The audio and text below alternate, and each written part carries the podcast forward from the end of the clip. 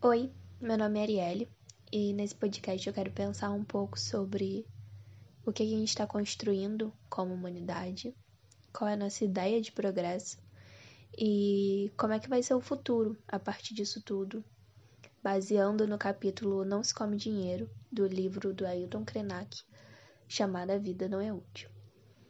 É, o Krenak, nesse capítulo, ele começa falando sobre a humanidade, o que é que a gente, não indígena, né?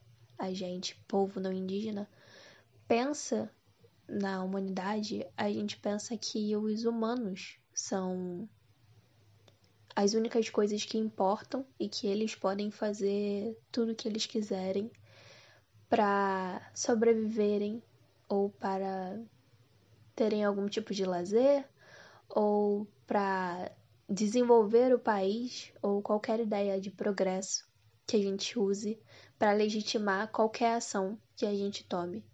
Então a gente caça a baleia, a gente mata o leão e pendura na parede. A gente tira a barbatana do tubarão. E a gente acaba que é a praga do planeta, né? Como o Ailton disse. A gente é essa ameba gigante e essa ideia de progresso, né, que a gente está indo para algum lugar e que é um caminho horizontal, de que a gente sempre vai evoluir e que tá tudo bem e que sempre vai melhorar, é uma mentira.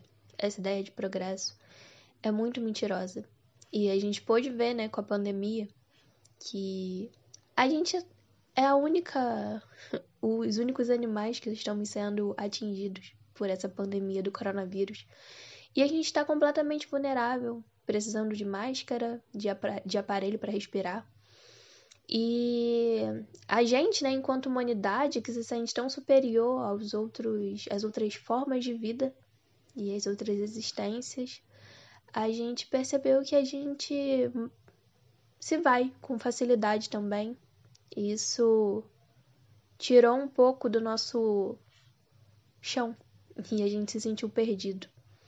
Mas mesmo assim, durante a pandemia, essa ideia de progresso e de desenvolvimento e dessa ganância por dinheiro continuou.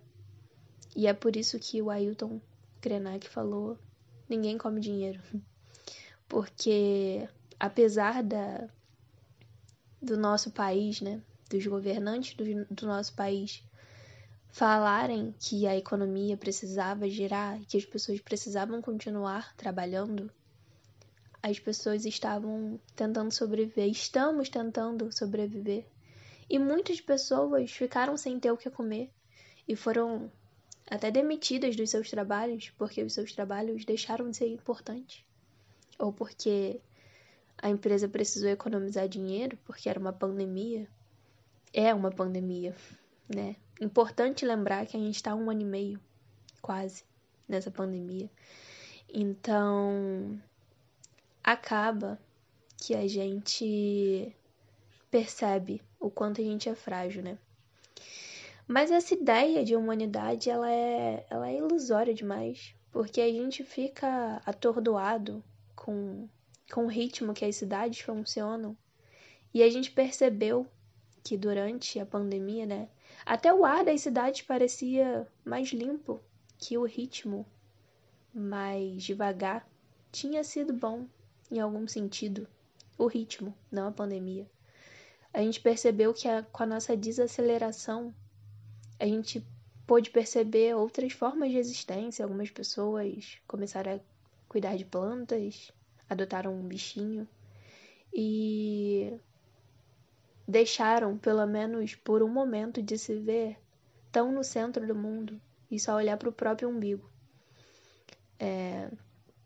A gente tenta fazer revoluções e acabar com governos, mas acaba que atualmente a gente está lutando contra grandes corporações.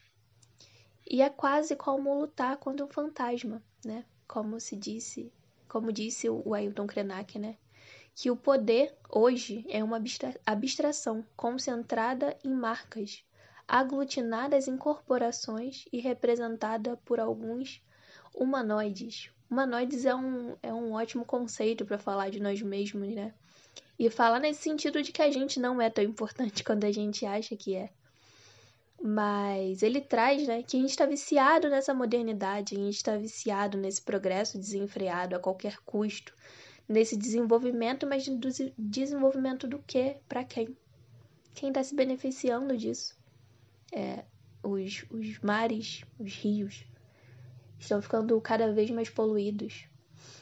O ar está ficando cada vez mais difícil de ser respirado.